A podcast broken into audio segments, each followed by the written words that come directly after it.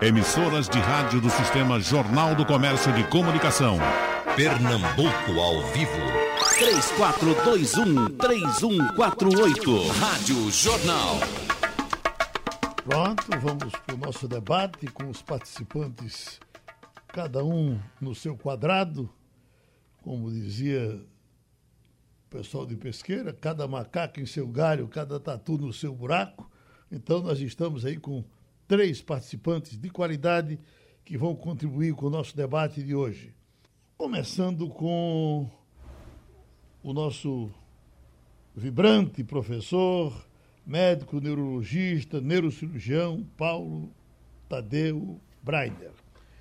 Pronto, doutor Paulo, esse debate foi inspirado num livro de um colega seu, de São Paulo, ele é um psiquiatra, Daniel Martins de Barros, que está lançando esse livro, Como Ver o Lado Bom das Emoções Negativas. O título do livro é O Lado Bom do Lado Ruim. No todo, ele diz que para cada coisa negativa tem uma experiência que a gente pode transformar em positiva. Aquela história que se diz há muito tempo que todo mal traz um bem. E, e nós estamos fazendo esse debate num momento onde a coisa mais negativa que nós, já nos aconteceu está aí na cara de todo mundo, com esse vírus corona, com as pessoas uh, ilhadas e cada vez mais a ciência pedindo que a gente se afaste das pessoas. Esse é um lado terrível. Eu lhe pergunto, no final, vai sobrar um lado bom dessa experiência?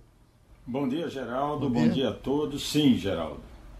Vai sobrar um lado bom. Vamos acreditar que é uma questão de avaliar tudo isso no tempo certo. Sei. Estamos lhe ouvindo bem, viu? Está ouvindo bem? É, estamos lhe ouvindo eu, bem. Eu estou conectado na rede, eu estou vendo você e, eu vejo você falando, então existe um delay, correto? Só para que. Justamente, pode, pode, pode disparar, fique à vontade. Gente corrija. Vamos lá. A, a nossa ideia no cérebro sobre raiva, sobre tristeza, sobre melancolia, ela passa por um período de grande investigação na última década. Nós, nós queremos entender como o cérebro funciona nos estados mais básicos da nossa emoção e como podemos usar isso a nosso favor. É fato Vamos começar com a tristeza. A tristeza que hoje nós temos por um isolamento social forçado que é muito difícil para todos nós. Vai contra a nossa mais primitiva vontade, a de se socializar, a de encontrar o próximo, a de olhar nos olhos, a de abraçar. Muito bem.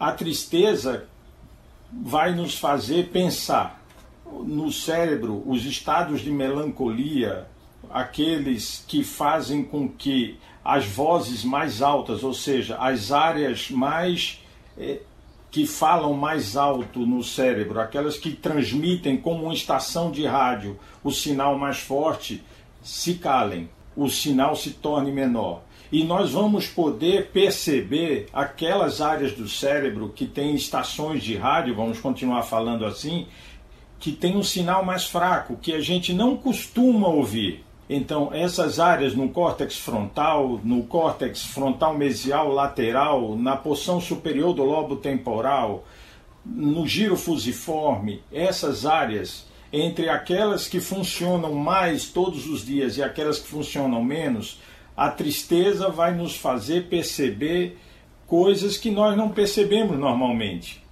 Não estou falando de depressão, a depressão é quando, mesmo com um acontecimento bom, a nossa tristeza não passa. Acabou o isolamento social hoje, encontramos a vacina. Se eu estou deprimido, isso não muda nada em mim. Se eu estou triste, isso vai mudar instantaneamente. Mas durante a tristeza, nós vamos ter ideias. Essas áreas que são acesas, essas rádios que passam a ser ouvidas, vão nos trazer a oportunidade de encontrar soluções, novos pensamentos, novas ideias. Ô, doutor Paulo, a gente. Eh, eh, Livros são escritos, músicas são compostas. Uhum. Olha, a, a, a, a, sugestão do nosso pessoal da técnica é que o senhor eh, abandone a sua voz na hora que o senhor estiver falando, não é isso? O senhor só, só, use, okay. só use o fone para nos ouvir, porque o, o, o delay está fazendo o senhor falar também atrás do delay. Então, quando o senhor estiver falando, não escute, porque aí o senhor fica mais à vontade, não, não fica tentando administrar a, a, o que está dizendo. É evidentemente que, os, que é uma experiência que nós estamos, nós estamos aprendendo a trabalhar desse jeito agora e não sabemos a, até quanto tempo vai ser desse jeito. Bom, é, é, no frente a frente a gente aqui recebendo a sua adorosa presença. Muito bom, Geraldo. De, deixa eu aí agora para o padre. O nosso estimado eh, e querido padre, trazendo também a visão religiosa em cima desse tema, padre, esse momento que nós estamos vivendo. Uh, uh, o que é que nós vamos ter, o que é que vai sobrar dessa experiência tão terrível que o mundo está vivendo? Padre Josenil Tavares. Geraldo, bom dia, doutor Paulo, bom dia, Silvio Ferreira, bom dia, queridos ouvintes.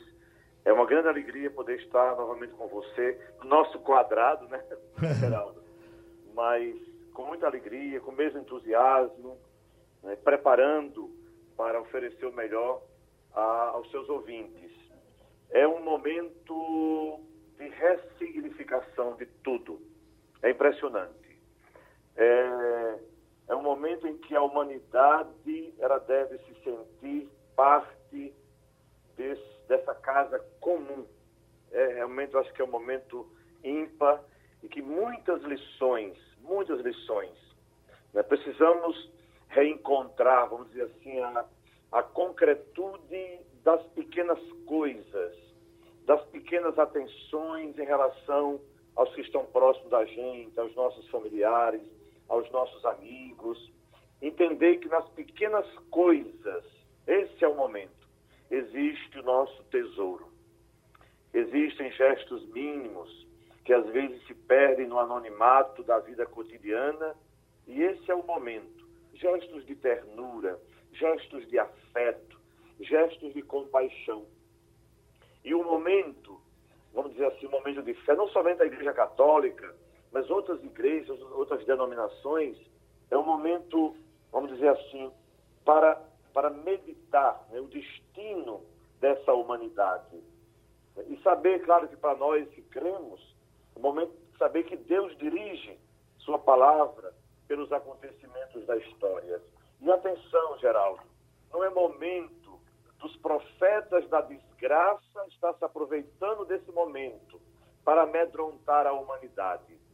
Até mesmo buscando nos livros sagrados de suas religiões, no nosso caso a Bíblia, buscando justificativas para essa, essa pandemia. Eu creio que é, é um momento de serenidade, é um momento de oração, um momento de solidariedade. Veja só, Geraldo, doutor Paulo e Silvio e demais ouvintes, não é fácil para nós que celebramos a missa todos os dias e não poder mais celebrar presencialmente com as pessoas. Vamos agora celebrar no, no, no, a mesma missa na igreja, mas sendo, sendo transmitida agora pelas redes sociais.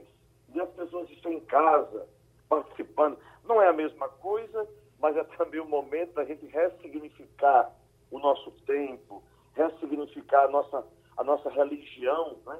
a maneira como nós concebemos a religião.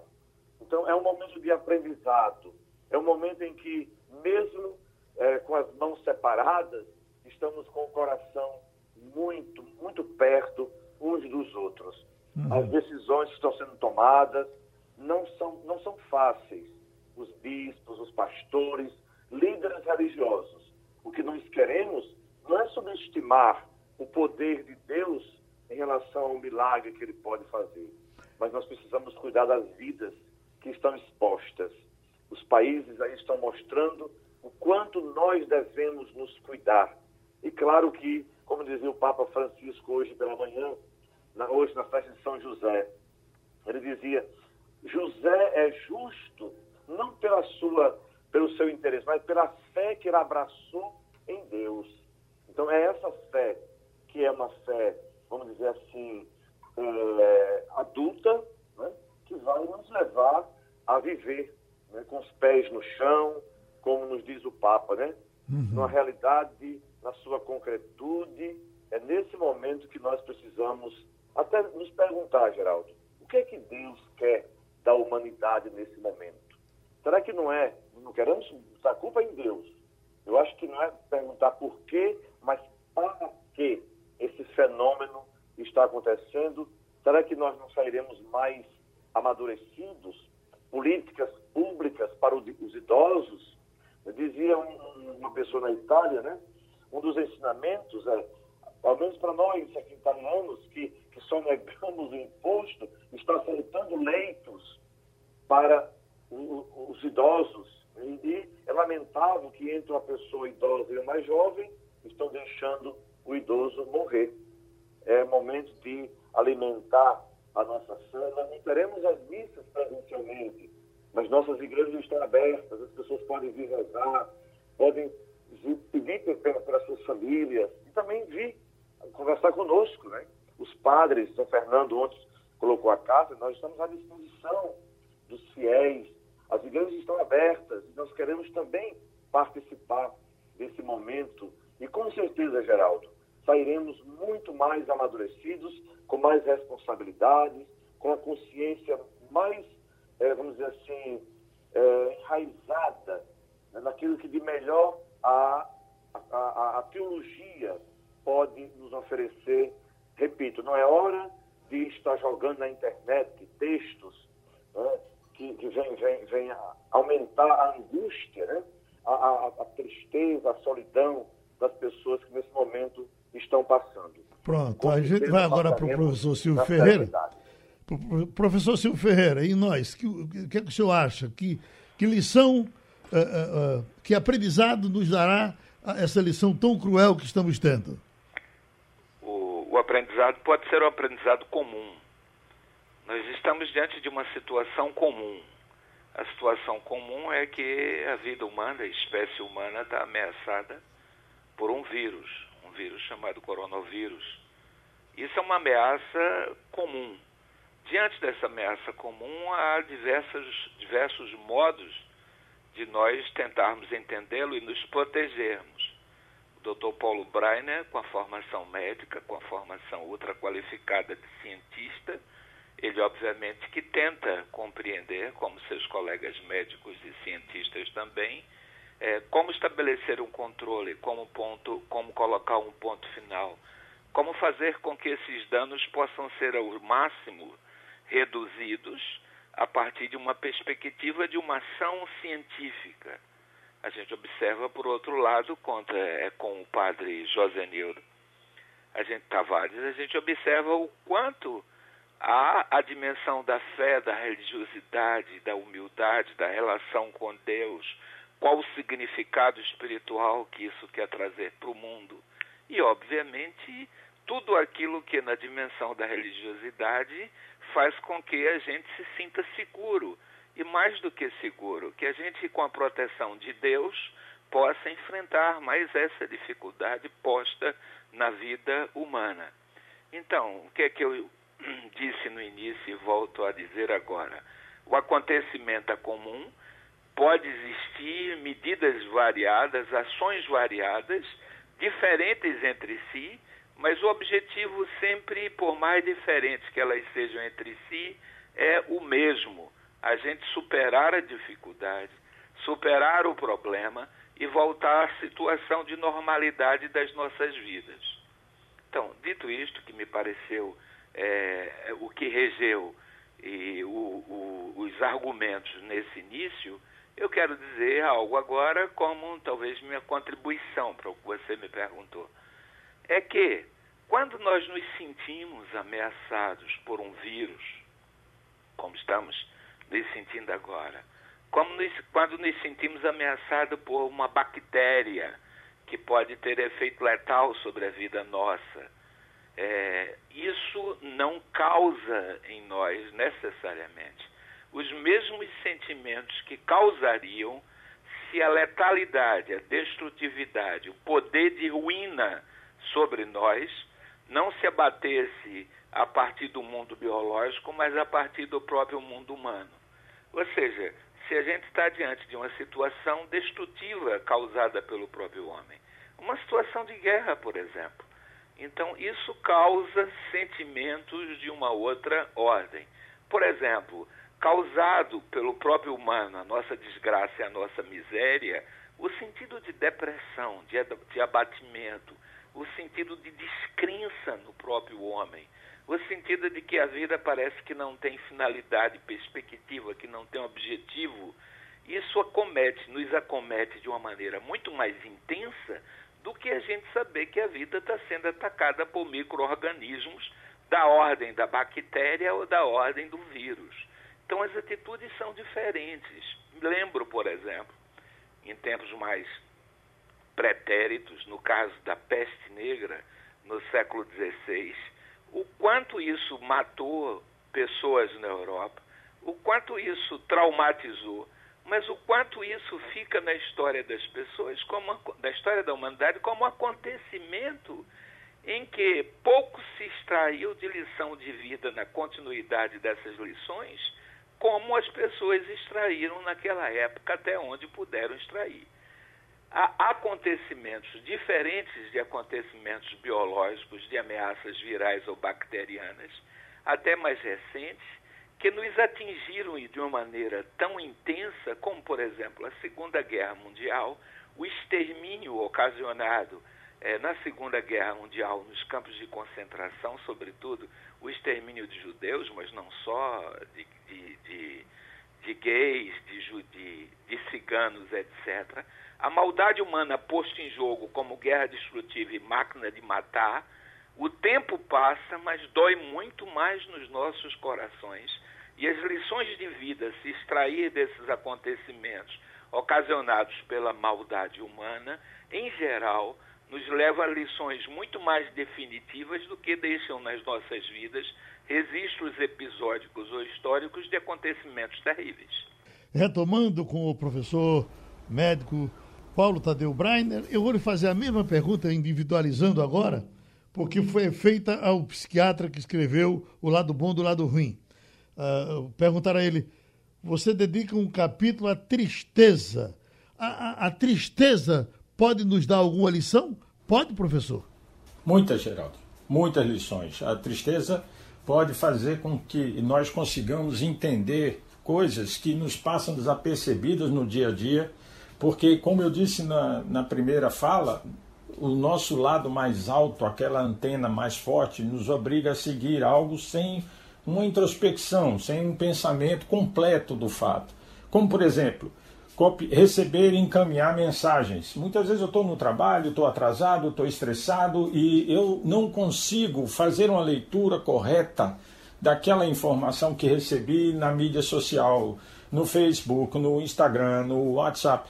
Agora eu posso, num momento importantíssimo, onde nesse incêndio que essa pandemia está causando nas nossas vidas, eu posso contribuir para diminuir o número de pessoas que no incêndio morrem pisoteadas. Elas não morrem nem da fumaça, nem do fogo, elas morrem do pânico.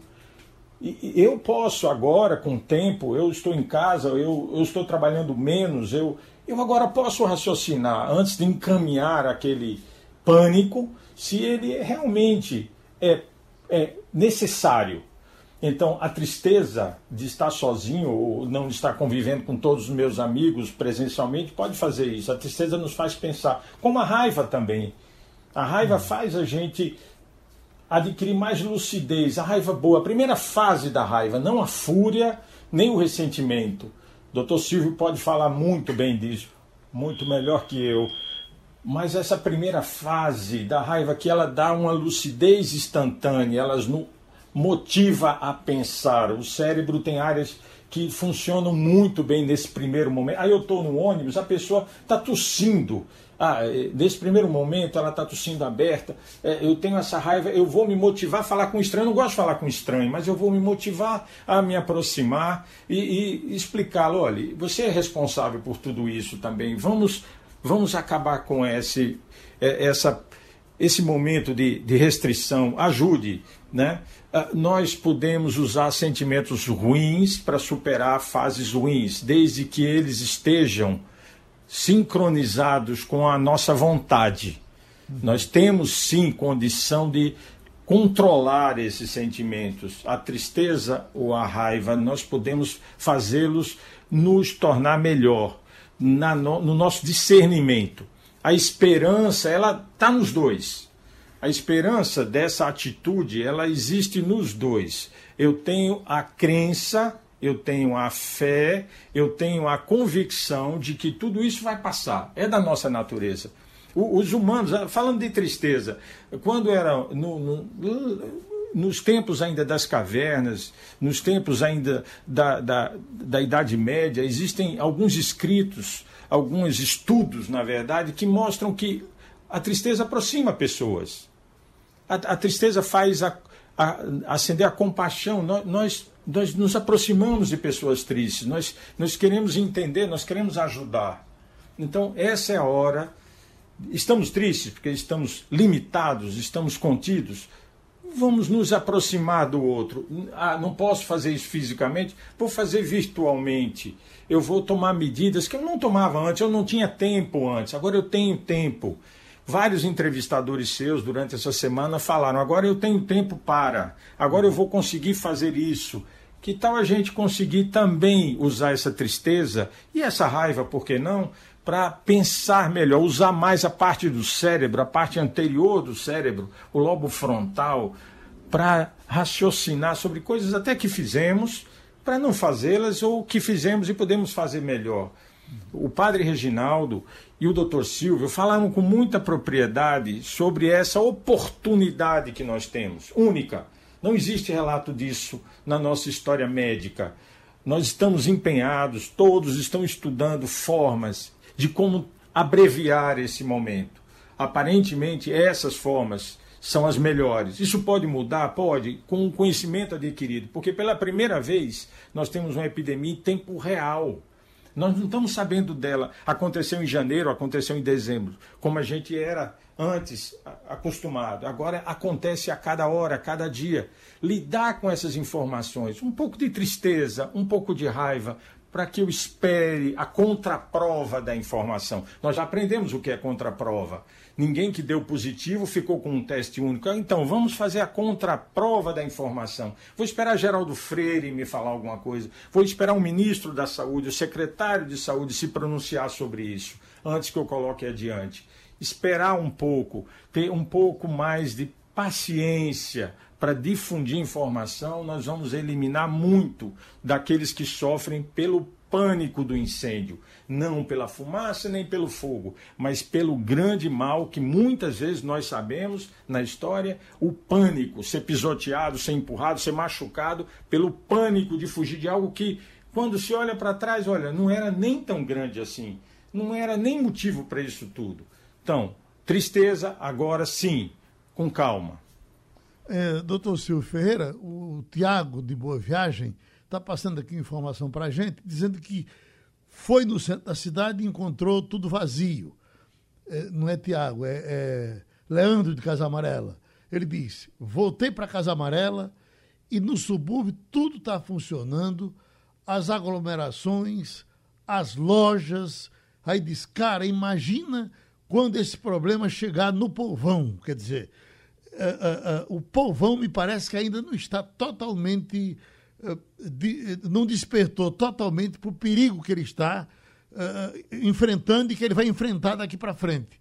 Fazer o que, doutor Silvio, para que as pessoas todas entendam que é preciso que todos deem a sua contribuição, se afastando das aglomerações? Educação, educação através dos meios de comunicação. Tem que haver uma educação em massa, né? uma educação insistente, uma educação é, o tempo inteiro tratando disso, que é o perigo da ameaça e da necessidade de cada um estabelecer, viver sua condição de auto-isolamento. Vai chegar um momento em que essa doença, é, esse, esse ataque viral, que ele começa com as pessoas que estavam circulando pelo mundo em viagens, etc., de algum modo eram pessoas mais abastadas, ele vai atingir essa, esse, esse vírus, vai atingir as camadas mais baixas. E aí a gente se, pode se deparar com uma experiência terrível, que é a experiência do que alguns filósofos chamavam, chamam ainda, é, de biopoder, a capacidade do poder se organizar em torno daquilo que seria é, decidir sobre a condição de vida e de morte das populações. A gente às vezes não se dá conta disso, os psicólogos, os médicos, os engenheiros, os advogados, os filósofos, enfim, às vezes não nos damos conta, mas a questão do biopoder está colocada no mundo. Existe a administração da vida, e na administração da vida por parte dos variados governos, eles estabelecem atitudes decisórias em relação a quem deverá viver e a quem deverá ou poderá morrer. Em geral, a corda tende a arrebentar do lado do mais fraco, essas populações menos informadas, essas, essas populações que vivem com outros medos que são muito maiores do que o medo de, ter, de, ser, de serem atacadas por elementos virais ou bacterianos. Ela, o medo da ordem delas é, é, é outro. Nós não, nós temos medo desde criança de que algum vírus nos atinja o vírus da poliomielite, o vírus, o vírus é, enfim, seja lá qual, qual for o vírus. Mas as crianças, às vezes, na periferia, vão enfrentando a vida, na dureza da vida, formando as suas resistências naturais, sem saber sequer do medo em relação àquilo que, em geral, uma criança de classe média tem. Então, essa é uma maneira, talvez essa seja uma experiência, talvez, que nos coloque no mundo pela primeira vez de uma maneira extremamente clara é, em termos dos governantes mundiais e a capacidade de decidir em relação a quem vive e a quem morre. O exemplo mais é, elementar disso foi nos dado agora através da Itália. Eu estou dizendo que li em vários órgãos de comunicação, não sei se essa é uma atitude oficial do governo italiano, que diante do pico é, do coronavírus na Itália, da incapacidade dos hospitais com centros especializados abrigar e atender a população, as pessoas com 80 anos ou mais estavam, de, estavam sendo deixadas para trás. Então, isso é uma atitude que pode ter um sentido técnico é, em termos de priorizar a vida de quem tem condições de fazer face, resistir à doença, mas por detrás disso está uma decisão também deliberada, se isso for verdade, de que as pessoas de 80 anos ou mais perderam o sentido do seu valor social. E mais do que o valor social, perderam o sentido da sua importância de vida, como se a vida fosse medida pela idade de quem vive. Uma criança, um recém-nascido, um feto, uma pessoa adulta, um idoso, tem a mesma importância ou deverá ter o mesmo valor de vida do que qualquer um outro. Então, essa é uma lição, Geraldo, que talvez fique como algo de tão extraordinariamente diferente para nós depois que passar esses acontecimentos, que a gente tem que pensar os caminhos da humanidade a partir de outras trilhas completamente diferentes que é, vinham sendo pensadas e continuam ainda sendo praticadas. Padre, a gente fica o tempo todo sendo cobrado, olha, não, não valorize demais, não escandalize, eh, não alarme, mas quando a gente entra no, no real, está aqui a informação. Ontem na Itália morreram perto de 500 pessoas, 490, 495 475. 475. Se a gente quiser comparar com o que aconteceu na peste negra, o recorde da peste negra foi em Londres com 200 mortes dia. Eu lhe pergunto, por si só, essa informação já não é alarmante? É muito, Geraldo. Eu queria só retomar a fala do, do, do Silvio. É, ontem, na reunião com o Dom Fernando, o nós que trabalhamos com ele. Então, o Monsenhor Albérico leu uma, uma notícia de um amigo brasileiro que mora na Itália e é, é muito triste você escutar aquilo ali. O que o Silvio estava relatando é mais do que isso. é, tem um relato que diz que, que o médico, os médicos falando, estão trabalhando 48 horas e sentindo-se impotentes e vendo as pessoas idosas morrerem, sabe, da pior maneira possível. Eles dizem, nunca vimos seres humanos morrerem assim, né, sufocados, sem a falta de ar.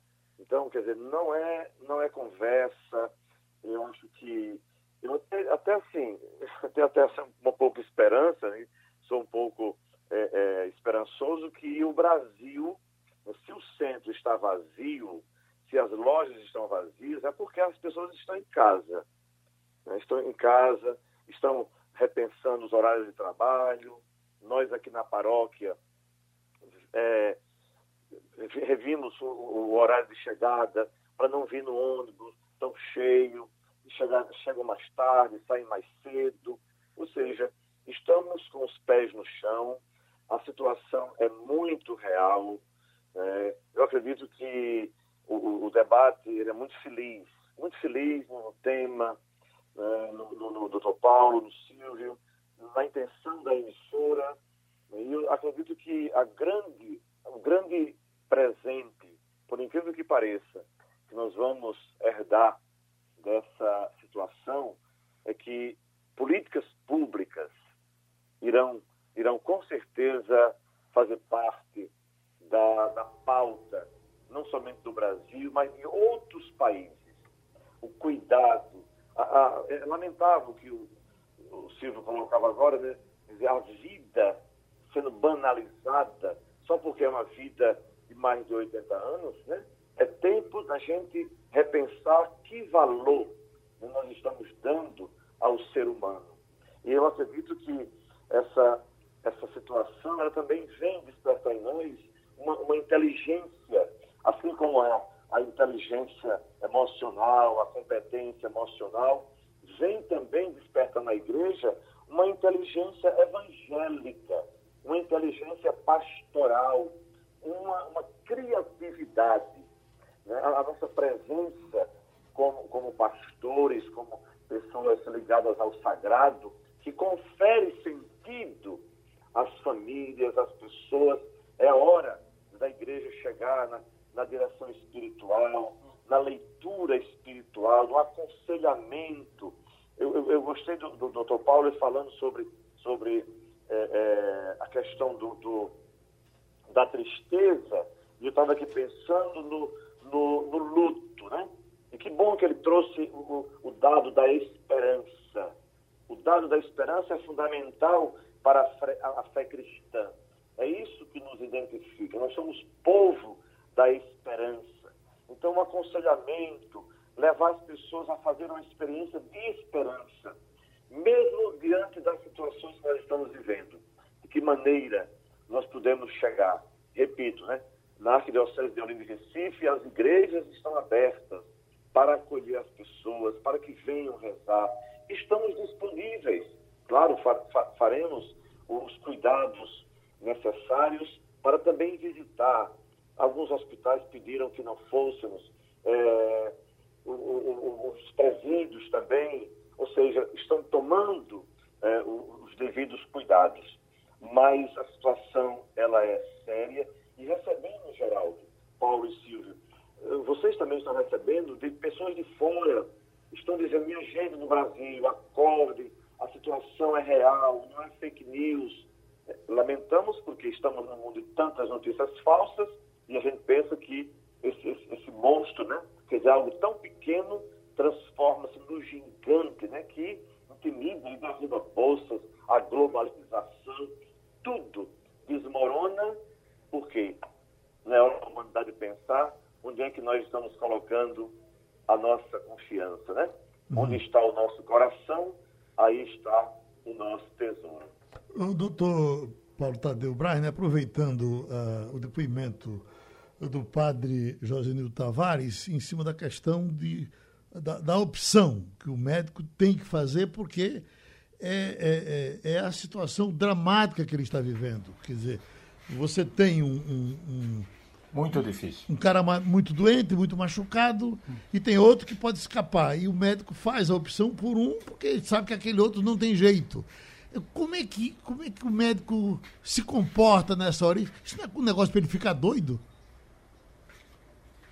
Sofrimento, pode, Geraldo. Eu, eu completo 30 anos exercendo essa profissão, que não é uma ciência, é mais uma arte. A ciência, ela está contida na arte, a arte contém a ciência, e os momentos mais tristes da minha vida os momentos que eu não que eu passei pior, que eu pensei até em me dedicar completamente à pesquisa e não mais atender, foram quando eu fui obrigado pela circunstância, mesmo embasado em ciência, em números, em estatística, a tomar uma decisão como essa. Tenho certeza absoluta que os colegas da Itália, na Espanha, na Alemanha, onde estiverem, que são impelidos a tomar essa decisão, sofrem como eu sofria ou mais porque não é nossa missão. Nós não escolhemos a medicina para exercer a decisão de quem vive e quem morre. E idoso, eu tenho uma mãe com mais de 80 anos e muitas pessoas têm mães, pais, tios, parentes queridos com mais de 90 anos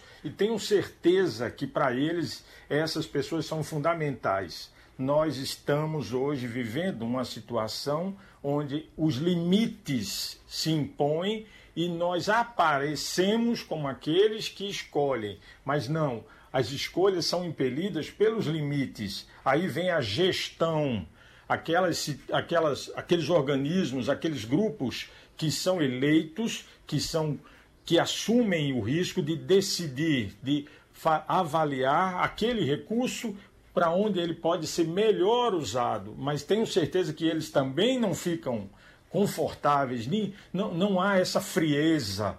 Não, e quando um médico se comporta assim, ele deixou de ser médico. Quando ele anuncia curas, quando ele anuncia que ah, as descobertas estapafúrdias que a gente está vendo na rede social, ele deixou de ser médico nesse instante. Ele rompeu com um princípio básico que é gostar de gente, gostar de pessoas, se preocupar, querer aprender para melhorar a vida, a qualidade de vida porque poucas são as doenças na medicina que nós temos cura, pouca pressão alta, diabetes, doença de Parkinson, nenhuma delas tem cura, mas nós damos qualidade de vida às pessoas. Nós fazemos as pessoas acreditarem de verdade, não é falso. Elas vão viver a vida bem. Nesse, nesse momento trágico, único na nossa história, isso se repete.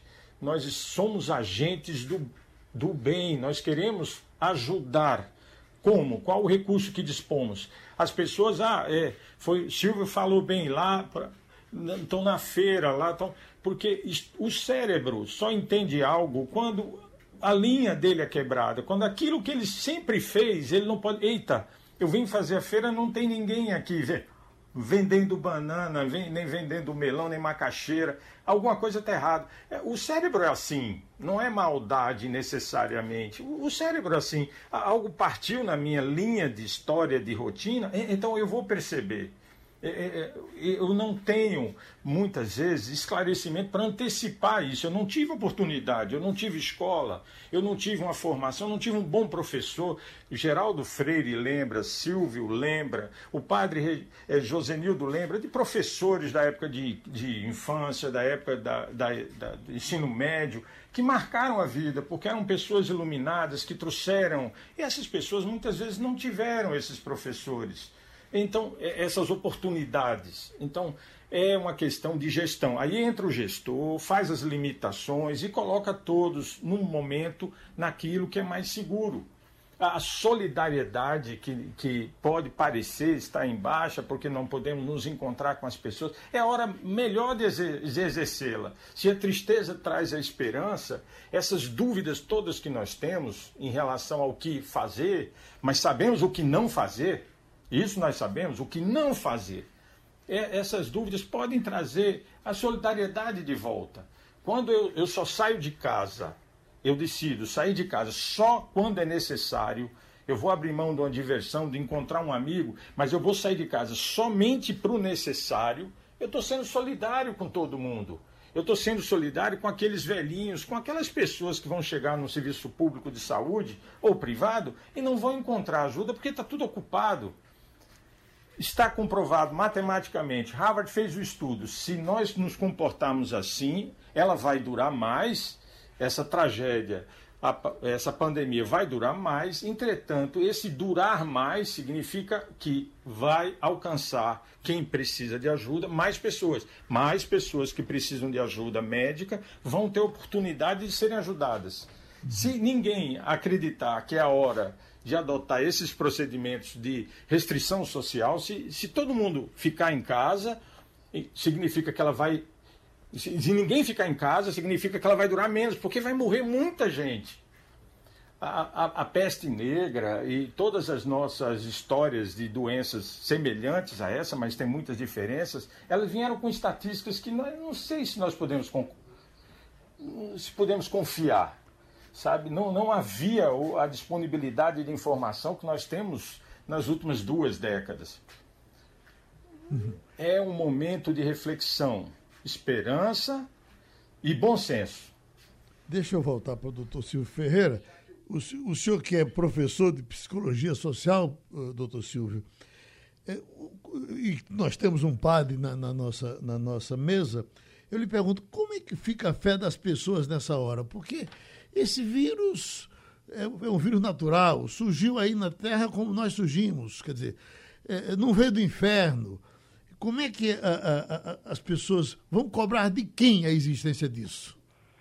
A existência se deve à própria vida, né? Uhum. E para gente que acredita em Deus, não há nenhum organismo minimamente vivo ou não vivo que não tenha sido obra de Deus, obra do Criador. Mas a questão que eu acho é que, é, diante de situações que ameaçam as nossas vidas, como nossas vidas estão ameaçadas agora, há um abatimento que é absolutamente natural. Há um medo que é absolutamente natural. Porque o medo ele tem um objetivo. O objetivo do medo, a finalidade do medo, é fazer com que a gente reúna forças, reúna capacidade de entendimento em relação àquilo que nos ameaça e sejamos capazes, então, movidos pelo medo, o medo de sermos atacados, violentados, o medo de morrermos, a gente reúna as forças necessárias para superar aquele que é o nosso adversário, aquele que quer nos dizimar. Então, o medo em si não é um problema, o medo em si é uma necessidade, é um sinal de alarme para que o organismo sobreponha-se diante de, de dificuldades que lhe são adversativas, é, lhe são ameaçadoras. Agora, o medo se torna um problema em situações epidêmicas como essa, quando ele deixa de ser medo, ele passa a ser uma espécie de pavor ou de pânico, porque o pavor e o pânico paralisam a, as pessoas. Elas estão diante de um problema onde não encontram mais nenhuma razão razoável ou não para fazer face àquilo que para elas constitui uma ameaça. Elas ficam paralisadas, como se tivessem sido transformadas em estátuas de sal do ponto de vista psíquico. Então, esse é o caso em que é extremamente prejudicial esse medo tomar conta, tomar conta, ele adquirir a ordem de um crescimento exponencial na vida da pessoa que acabe transformando ela numa estátua de sal, ou seja, roube dela, impossibilite a ela a capacidade dela ter as reações necessárias. A vida é frágil, qualquer situação de ameaça, pandêmica ou não, diante das nossas vidas, não nos faz outra coisa a não ter, a não ter, é, a não ser ter o sentido da fragilidade da vida devemos tentar fazer com que essa fragilidade ela cada vez mais adquira forças e poder de resistência, mas ela sempre será a fragilidade maior do que a nossa vontade. Por uhum. outro lado, há aquela segurança, segurança de que, e aqui vou, temos um padre é, em respeito a, a ele e a todos que nos ouvem, a minha fé é ela própria, nós temos um exemplo de que já houve alguém que venceu a morte. Então, não adianta ficar com medo, num estado de pânico, um medo de morrer, porque não importa o que, feito, o que seja feito, um dia nós seremos visitados por essa criatura que eh, Ariano Suassuna costumava chamar de onça caetana. Agora, Padre José Nildo, teve aqui Tiago, ele é de Boa Viagem, está entrando aqui para se comunicar com a gente e ficou contrariado com a sua participação logo no começo, quando ele diz: o padre dizer que não devemos usar a Bíblia para falar sobre isso que está acontecendo, ele está escondendo a verdade. A verdade está na Bíblia. Está muito claro na Bíblia tudo que está acontecendo agora. Está na Bíblia isso, padre? Ô, Tiago, meu irmão, meu amigo, me desculpe. É, eu acho que, não sei se você não entendeu, mas nós não podemos instrumentalizar a palavra de Deus. Acho que o Ciro foi muito feliz agora na sua palavra, né? Instrumentalizar a palavra de Deus para justificar uma situação que nós estamos vivendo. Né? Nós não temos certeza, mas podemos até questionar, né? Até onde a veracidade da existência, da fabricação né, desse, desse vírus, né? Qual é a intenção? Se alguém, eu não estou afirmando, estou aqui questionando, né? Mas eu, eu, eu prefiro é, dizer a você que a palavra de Deus é, é, é para despertar em nós a esperança. O livro do Apocalipse ele foi usado na passagem do milênio para dizer que o mundo estava se acabando, que agora era o fim. Né? Eu fico pensando, precisamos estudar a palavra de a palavra de Deus precisa ser contextualizada. Ela não, ela não cai, né? ela é resultado da vida, a, a, toda a exegese que a gente faz, o tempo que a gente passa no seminário, estudando a palavra de Deus. Eu, eu repito o que eu disse no início: a gente não pode usar a palavra de Deus para amedrontar, para aterrorizar as pessoas. E usar o livro sagrado, mesmo que no livro sagrado, onde um padre dizia assim: Eu me sinto quando é, a peste passou no Egito, que as pessoas ficavam dentro de casa e as casas eram marcadas. Pode, se pode fazer uma, uma leitura espiritual teológica? Claro que pode, mas eu não posso usar a palavra de colocar na palavra de Deus o que ela não não não, não me autoriza a dizer. Por isso que é um pa, pa, padre, mesmo... padre, só para uh, uh, concluir o que o senhor estava tentando dizer no começo, é, é, a, informação correta, acaba de ser feito um estudo, eles estão publicando agora, está aqui a manchete, coronavírus tem origem natural, não foi feito em laboratório, mostra estudo. Uma análise de cientistas da Universidade dos Estados Unidos, Inglaterra e Austrália concluiu que o novo coronavírus foi originado naturalmente através da seleção natural e não trabalho de laboratório, como dizia algumas teorias de conspiração que circularam recentemente. Isso mesmo, Geraldo. Geraldo, deixa eu só terminar com uma pergunta. Que Deus é esse que se satisfaz com a morte dos seus filhos e filhas? Muito obrigado. Então, agora a gente já está terminando, doutor Paulo Brainer. E aí o, o, o, o padre José Nildo está tão emocionado, eu chego na igreja dele, ele está ele tá cantando onde, onde houve ódio, que eu trago amor. Essa é a pergunta. Onde houve ódio, que eu trago amor, ou amor e ódio já andam juntos? Sempre andaram juntos, Geraldo. São Francisco, São Francisco sabia disso. E ele fez essa linda, essa maravilhosa oração para lembrar você a pequena e frágil fronteira entre eles. Uhum. Mas agora, com o tempo, você tem escolha. Faça a opção pela verdade, faça a opção pela solidariedade. Bom, um lembrando do seu próximo. Sei. E fazer o bem faz bem, não é isso? Muito obrigado. A gente termina faz... o debate com o doutor Paulo Breiner, com o psicólogo Silvio Ferreira, com o padre José Nildo Tavares, amigos distantes aí, mas muito obrigado e o programa é repetido de madrugada.